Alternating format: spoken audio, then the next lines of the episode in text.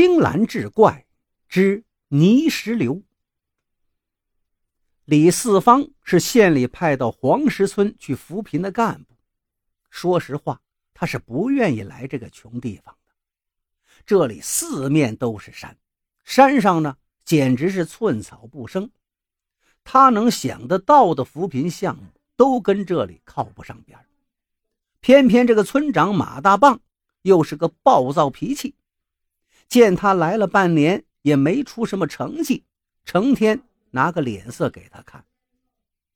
眼看回城述职的日子就要到了，他的心里当然是急得不行。这天傍晚，空气非常潮湿，天色也是阴沉沉的，眼看就要下大雨了。李四方一早就准备上床了，就在这时，门响。开门一看呢，正是马大棒。李四方还真有点怵他，因为这个家伙脾气一上来，无论是谁，张口就敢骂。据说有一次，把来这个村里考察的一位乡长骂了个狗血喷头，从此再也不敢踏进黄石村一步了。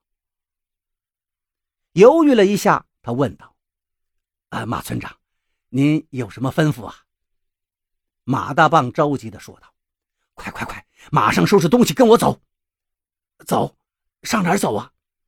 他奇怪地问道：“现在天已经黑了，村长要带自己去哪儿呢？”别问那么多了，快快！马大棒把眼珠子一瞪，李四方只好把随身的几件物品收拾好了，打了个小包裹，跟他出了门。出门一看呢。顿时大吃一惊，竟然全村的人都出来了，扶老携幼，有扛着米袋子的，有赶着猪羊的。李四方不解地问道：“马村长，这这这这是要干什么呀？”“要来泥石流了，别再啰嗦了，赶紧跟着我们走。”李四方来这个村子这么长时间了，还真没见过泥石流，当然。他在电视上是见过的，泥石流一下来，那就叫一个势不可挡啊！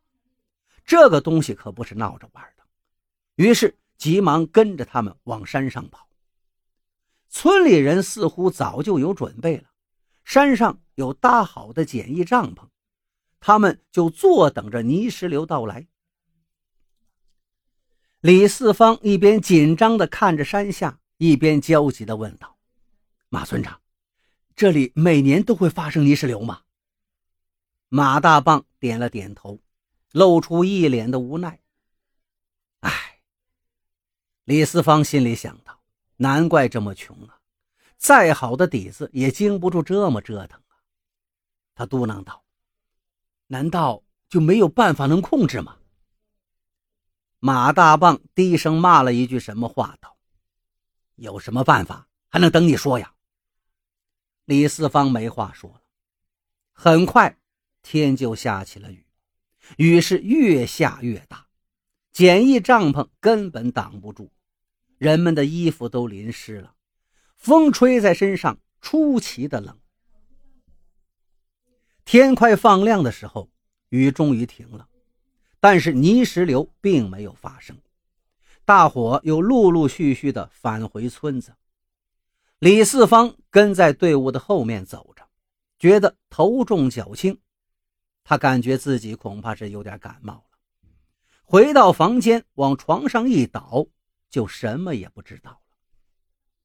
也不知过了多久，忽然听到“咚”的一声巨响，他吓得一骨碌爬了起来。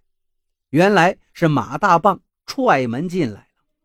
只见他大吼道：“你怎么回事？”叫你也不答应，还以为你死了呢。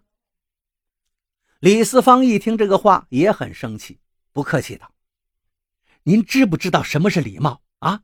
我我怎么说也是县里来的干部，你不能说骂就骂呀。”话未说完，马大棒一招手，冲进来两个小伙子，把他架起来就走。马大棒还顺手拿起了他昨天没有解开的包裹。李四方跳着脚喊道。你干什么？你们干什么？这是要绑架吗？绑什么架？泥石流到了！啊，又是泥石流！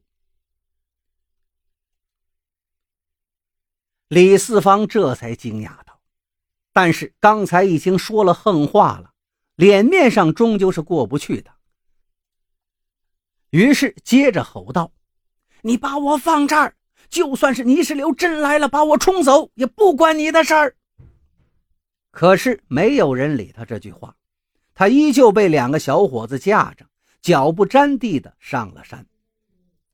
到了营地之后，他又喊了一阵子，发现依旧没有人搭理他，也就没劲了。而此刻他感觉到头疼的更厉害。